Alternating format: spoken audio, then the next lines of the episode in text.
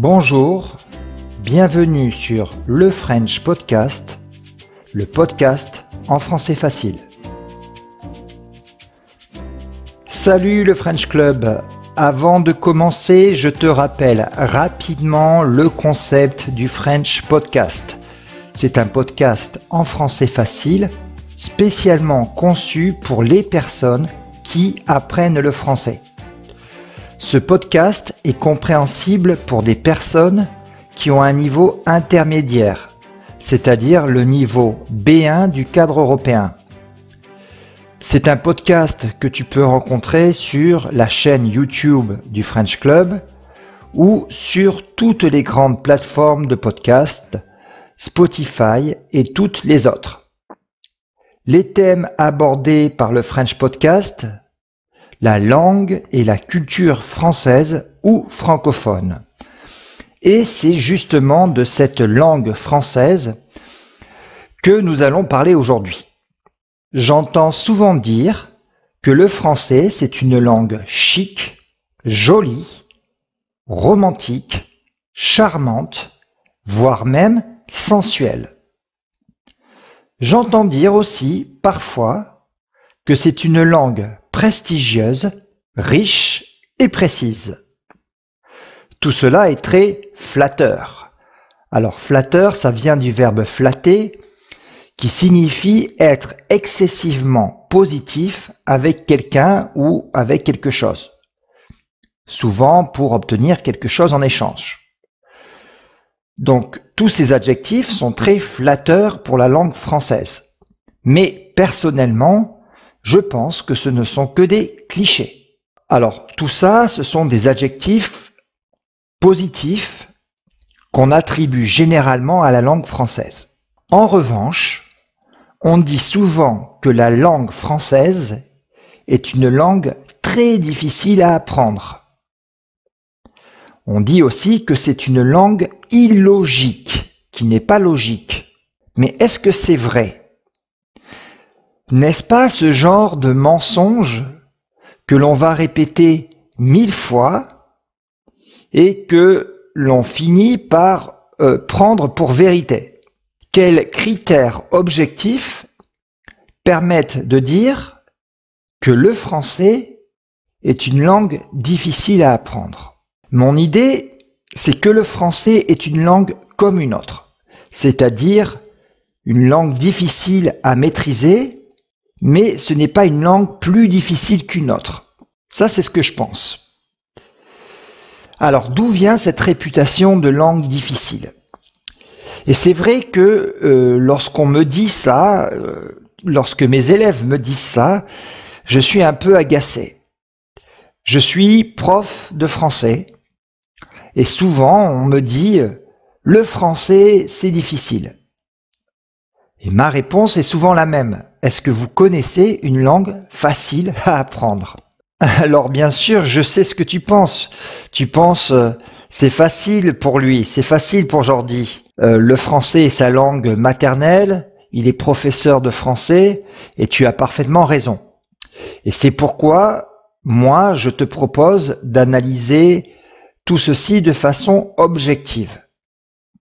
Et pour ce, je vais analyser cette langue française sous tous ses aspects. Son histoire, d'abord. Sa prononciation, sa grammaire, ensuite. Et enfin son orthographe. Alors, d'un point de vue historique, mon avis, c'est que longtemps, le français a été la langue la plus prestigieuse. Euh, elle l'a été jusqu'au milieu du XXe siècle. C'était la langue de toutes les cours royales, la langue de la diplomatie. Elle bénéficiait d'un certain prestige. C'était la langue des élites. Et je pense que c'est justement la raison pour laquelle on aimait dire qu'elle était compliquée. Ces élites aimaient dire et surtout penser je parle français, donc je suis intellectuellement supérieur à toi. C'était une langue aristocrate qui servait à marquer socialement sa différence. Donc la parler et l'écrire permettaient de bénéficier d'un certain prestige. Et je crois que cette réputation perdure, c'est-à-dire qu'elle continue d'exister au XXIe siècle, même si c'est moins fort qu'avant. Et moi, en tant que professeur de français, je veux absolument casser cette réputation de langue prestigieuse, de, de cette langue que l'on dit difficile. Alors pourquoi?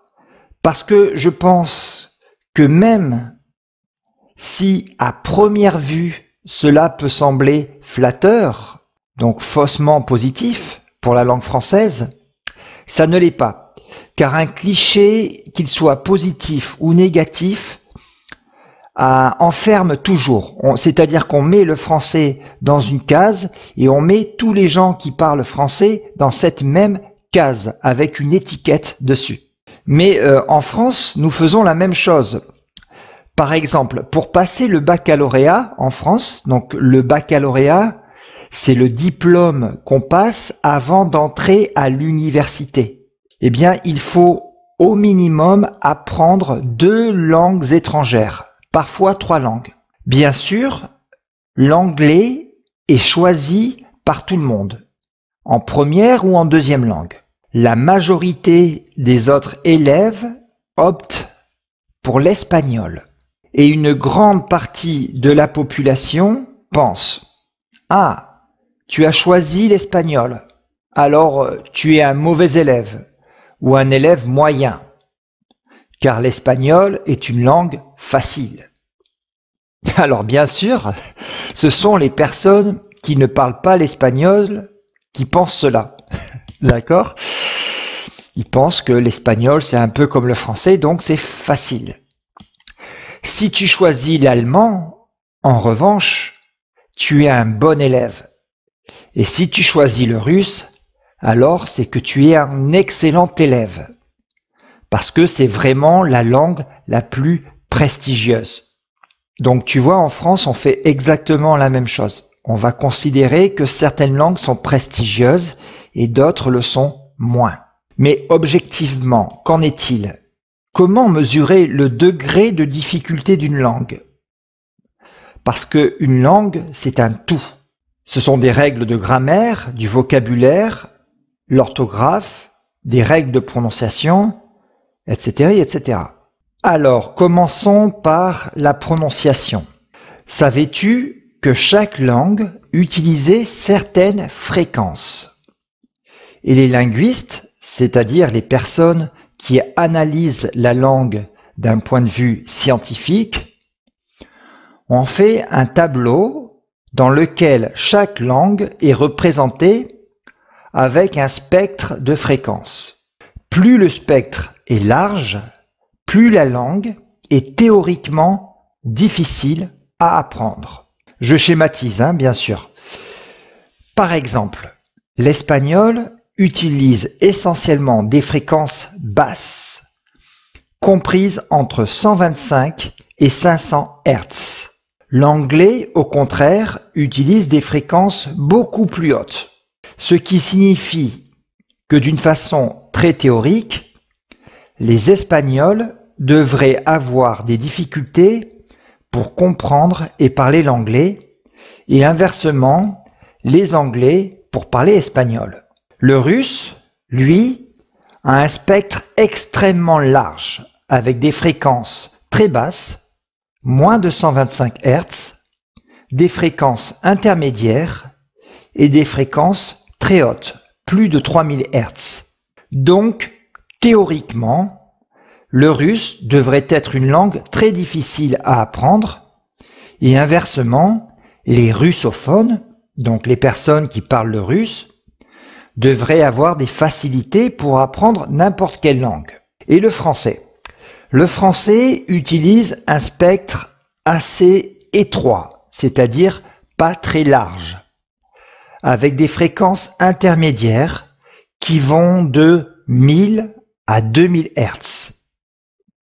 Donc, encore d'une façon très théorique, le français est une langue assez facile à comprendre par la plupart des communautés linguistiques et à parler car elle utilise des fréquences ni trop hautes ni trop basses. Alors ça, c'est de la pure théorie.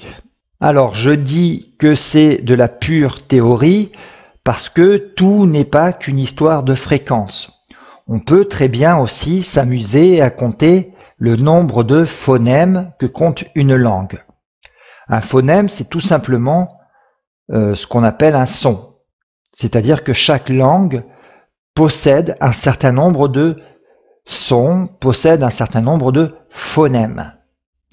Ces phonèmes, on les divise en deux grandes catégories que tu connais bien, les voyelles et les consonnes. Certaines langues ont très peu de phonèmes. Par exemple, l'hawaïen, qui est la langue des îles Hawaï, compte seulement 12 phonèmes, 12 sons différents. En revanche, le Xun, qui est une langue parlée dans le sud de l'Afrique, euh, du côté de la Namibie et de l'Angola, compte 142 phonèmes. Donc c'est la langue qui, dans le monde, comporte le plus de sons différents. En moyenne, une langue compte 32 phonèmes. Le français, lui, en compte un peu plus d'une trentaine. Cela dépend des régions, 34, 35, 36 environ. Donc là aussi, de ce point de vue-là, le français n'est pas particulièrement difficile à prononcer. Pas plus qu'une autre langue, en tout cas. On peut également souligner que le système phonologique français est plutôt équilibré entre voyelles et consonnes 16 consonnes, 16 voyelles et 4 semi-voyelles. Cependant, pour des locuteurs de langue romane comme l'italien, l'espagnol, qui n'ont dans leur langue que 5 voyelles, je parle de voyelles prononcées, A, E, I, O, U, peuvent avoir des difficultés à passer dans un système à 16 voyelles et à distinguer les A, E, I, O, U, U, E, E, un, en, on, un, etc., etc. D'accord? Par ailleurs, d'autres études ont démontré que la complexité d'une langue n'avait pas de relation avec le nombre de phonèmes que comporte la langue. Et si on parlait du vocabulaire maintenant? Est-ce que le vocabulaire de la langue française est complexe? Ça peut te paraître bizarre comme question, parce que on pourrait penser que le vocabulaire d'une langue à l'autre est proche, que chaque mot a une traduction dans une autre langue. Il n'en est rien. Sache par exemple que dans certaines langues inuites, il existe plus de 50 mots pour dire neige, alors qu'il n'en existe qu'un seul en français. Et c'est logique, car chaque langue s'adapte à son milieu, à son environnement. Le dictionnaire français qui répertorie le plus de mots en compte 90 000. C'est beaucoup. Mais c'est peu comparé à la langue anglaise, et c'est plus de 200 000 mots répertorié par l'Oxford English Dictionary. Et ce qui est fou, c'est de penser qu'un locuteur moyen n'utilisera que 400 mots pour s'exprimer. Donc, moins de 0,5% du vocabulaire. Mais là aussi, le nombre de mots ne donne pas d'indication sur le degré de difficulté pour apprendre une langue. Et d'ailleurs, la langue la plus apprise dans le monde, l'anglais, est également celle qui compte le plus de mots. Et enfin, il est assez difficile de définir ce qu'est un mot. Et d'ailleurs, les linguistes préfèrent raisonner en termes de morphème, c'est-à-dire la plus petite unité de sens. On peut également s'interroger sur l'origine du vocabulaire. En français, plus de 86% des mots de la langue de Molière, de la langue française, viennent du latin. plus de 86% des mots viennent du latin.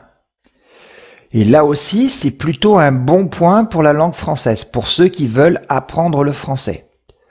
Car tous les locuteurs qui viennent d'une autre langue latine, l'espagnol, le roumain, l'italien, le portugais, et je pourrais même ajouter l'anglais, qui n'est pas une langue latine, mais c'est une langue dont le vocabulaire vient essentiellement du latin. Donc, toutes les personnes qui parlent ou l'anglais ou l'espagnol ou une autre langue latine, c'est quand même une grande partie de la population mondiale, eh bien toutes ces personnes ne devraient pas avoir trop de difficultés à comprendre les mots, le vocabulaire français. Et d'ailleurs, je remarque combien les élèves qui parlent et comprennent déjà l'anglais avancent beaucoup plus vite que les autres. En effet, 40% des mots de l'anglais, et je parle de l'anglais moderne, viennent du français. Donc, contrairement à ce que beaucoup de gens pensent, la langue anglaise est une formidable alliée de la langue française. Tous ces élèves coréens, allemands, suédois, russes, iraniens qui parlent et comprennent l'anglais n'auront aucun mal à comprendre des mots comme service, hélicoptère, table, président, nièce, qui sont complètement transparents avec l'anglais. C'est donc vrai que ceux qui parlent bien l'anglais ont un avantage au moment de commencer le français. En revanche, ils ne sont pas plus avancés avec la grammaire. Et c'est vrai que la grammaire du français est assez complexe. Par exemple, le fait d'avoir deux verbes auxiliaires pour les temps avec un participe passé. Avoir pour la majorité des verbes et être pour les verbes de mouvement, de changement d'état et les verbes pronominaux, avec à chaque fois des règles différentes pour les accords du participe passé. Parfois, ce participe passé s'accorde avec le sujet, parfois avec le complément d'objet direct. Faut-il encore savoir distinguer un complément d'objet direct d'un complément d'objet indirect? Et parfois, le participe passé ne s'accorde ni avec l'un ni avec l'autre. Autre difficulté, la syntaxe du français, c'est-à-dire l'organisation de la phrase. Eh bien, cette organisation de la phrase est à la fois complexe et rigide. Rigide, ça veut dire qu'elle manque de flexibilité, elle manque de souplesse. Je dis complexe parce que lorsque je prends une phrase du type il n'en a plus jamais parlé à personne. Ici, j'ai un pronom sujet, il. Une triple négation avec ne, plus, jamais et à personne. Un verbe auxiliaire avoir, un participe passé. Et en français, il y a un ordre très précis dans la construction de la phrase. Je ne peux pas changer la place d'un seul de ces mots dans la phrase. C'est pourquoi je dis qu'en plus d'être compliqué, la syntaxe est rigide. Si je déplace un seul de ces mots, il se passe deux choses. Premièrement, la phrase n'a plus aucun sens. Deuxièmement, et c'est plus problématique encore, elle devient incompréhensible des francophones. Par exemple, si à la place de dire il n'en a plus jamais parlé à personne, la personne qui apprend le français dit euh, il n'a en parle à personne jamais plus. et ajoutons à cela une petite erreur de prononciation, et c'est normal hein, finalement, quand on est étranger, on fait des petites erreurs de prononciation. Eh bien, euh, tu es sûr qu'aucun francophone ne comprendra le sens de la phrase. Et j'ai eu récemment une discussion avec mes élèves sur ce sujet. Et certains élèves me disaient ils, c'est-à-dire euh, les francophones, et, les Français étaient particulièrement euh, ciblés. Donc les Français font exprès de ne pas nous comprendre. Dès que nous faisons la moindre petite erreur, ils font comme s'ils n'avaient rien compris, alors que en réalité ils comprennent très bien, mais ils sont exigeants avec leur langue. Donc voilà ce que me disaient mes élèves, que les Français faisaient semblant de ne pas comprendre. Et euh, moi, dans mon rôle de professeur, dans mon rôle de médiateur culturel, je leur explique que euh, réellement, je pense et je doute que les interlocuteurs français comprennent réellement. Parce que c'est vrai que en français, c'est comme ça. Une petite erreur peut perturber toute la compréhensibilité de la phrase. C'est-à-dire qu'une petite erreur va rendre la phrase très difficile à comprendre. Et euh, si je compare, si je compare par exemple à des langues que je connais un petit peu, comme l'anglais ou l'espagnol, je sais que c'est assez différent. Je l'ai déjà remarqué parce que déjà, euh, euh, quand je parle anglais, les gens me comprennent. en tout cas, certains me comprennent. Et pourtant, je sais que je fais des erreurs. Mais par exemple, en, anglais, si tu dis I call you tomorrow, la, la phrase à la place de I will call you tomorrow, euh, ce n'est pas une phrase correctement formée. Mais je pense que on peut comprendre quand même. Et je peux prendre d'autres exemples euh, sur la syntaxe avec la place de l'adjectif. Changer la place de l'adjectif équivaut souvent à changer le sens de la phrase. Je vais prendre un seul exemple. Euh, parler d'un grand homme ce n'est pas la même chose que parler d'un homme grand. Je reconnais aussi que les conjugaisons sont assez complexes en français. Il y a les verbes du premier groupe, alors ceux-là ils sont faciles, à condition de faire abstraction des verbes qui terminent en CER, GER, LER, TER. Alors tu vois, en français, même quand c'est facile, cela devient compliqué. Puis il y a les verbes du deuxième groupe très compliqué non plus. Si on fait attention au I2S qui vient se placer avant la terminaison pour les personnes du pluriel, comme nous finissons. Les verbes du deuxième groupe sont ceux qui terminent en hier. Mais attention, tous les verbes qui terminent en hier ne sont pas des verbes du deuxième groupe. Ce serait trop simple. Ainsi, le verbe ouvrir qui termine en hier se conjugue comme un verbe du premier groupe. Mais il se conjugue comme un verbe du premier groupe au présent seulement. Et puis le verbe tenir, qui termine lui aussi en hier, se conjugue comme un verbe du troisième groupe. Et le troisième groupe, justement, parlons-en. Peut-on vraiment appeler ça un groupe quand on sait que chaque verbe a sa, a sa propre irrégularité? Si je compare à l'espagnol, en espagnol aussi il y a des verbes irréguliers. Mais les verbes irréguliers se conjuguent tous de la même façon. Ils ont la même irrégularité. Ce n'est pas le cas du français. Dernier point, et non des moindres, l'orthographe. Ah,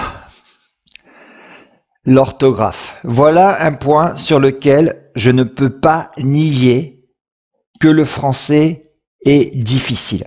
Oui, l'orthographe est complexe en français parce qu'un même son peut être écrit de façon très différente. Si je dis, par exemple, marcher, comment doit-on écrire le et de marcher en le, terminant par ER, EZ, AIS, AIT, E accent aigu, AIENT. Bon, tout ça, c'est très compliqué. Et puis, je te l'ai déjà expliqué, en français, l'orthographe dépend souvent de l'origine du mot. Si le mot est d'origine latine, on va l'écrire de telle façon. S'il est d'origine grecque, de telle autre façon. S'il est d'origine allemande, encore d'une autre façon, etc., etc. Une autre particularité du français, c'est qu'il s'agit d'une langue écrite oralisée, c'est-à-dire qu'elle est d'abord écrite et ensuite parlée, et non pas l'inverse. Beaucoup de langues écrites ne sont que des transcriptions de la langue orale. Mais ce n'est pas du tout le cas du français. Je prends l'exemple des liaisons. On va dire senteur parce que il y a un T à, à 100. Donc 100 termine par un T. Mais on va dire 22 heures parce que 22 se termine par un X. Tu vois, en français, on peut même faire des fautes d'orthographe à l'oral. Malgré tout, malgré tout, je continue de dire que le français n'est pas plus difficile qu'une autre langue. On me dit que l'anglais est facile parce qu'il n'y a pas de conjugaison. Mais on vient de le voir, une langue ne se limite pas à des conjugaisons. Elle est facile pour de nombreux Européens car les locuteurs de langue latine, italien, espagnol, français, et ceux de langue germanique peuvent assez facilement la comprendre. Beaucoup d'étudiants me disent l'anglais est facile. Je leur demande alors, à quel âge avez-vous commencé à apprendre l'anglais? Et souvent la réponse est 5 ou 6 ans parfois même trois ans. Et je leur fais remarquer que s'ils avaient commencé le français à trois ans et l'anglais à 20 ans, leur point de vue sur le degré de difficulté de l'anglais et du français serait sans doute différent. Beaucoup de gens dans le monde parlent en effet l'anglais. Mais combien le parlent correctement? En anglais, un même mot peut signifier plusieurs réalités différentes suivant le contexte. Que dire du chinois et de ses milliers d'idéogrammes? Ou encore du xosa et ses fameux clics alvéolaires latérales, des consonnes extrêmement difficiles à prononcer pour un Européen. Alors tu vois, toutes les langues ont leurs difficultés. Et ma conclusion, c'est que oui, le français est une langue difficile, mais que le français n'est pas plus difficile qu'une autre langue. Si tu n'es pas d'accord avec moi, tu peux me le dire dans les commentaires de la vidéo YouTube. Euh, voilà, je crois que c'était ma conclusion. Cela fait déjà plusieurs euh, dizaines de minutes que je parle de ce sujet. Je crois qu'on a fait euh, non, on n'a pas fait le tour de la question, mais on pourrait en parler euh, encore pendant des heures. Et je ne vais pas te parler de ça pendant des heures. Voilà, moi je te dis à vendredi prochain pour une future vidéo du French Club. Voilà, donc à vendredi prochain. N'hésite pas à me mettre toutes tes idées, tous tes commentaires, eh ben, justement dans les commentaires de la vidéo. À très bientôt sur le French Club.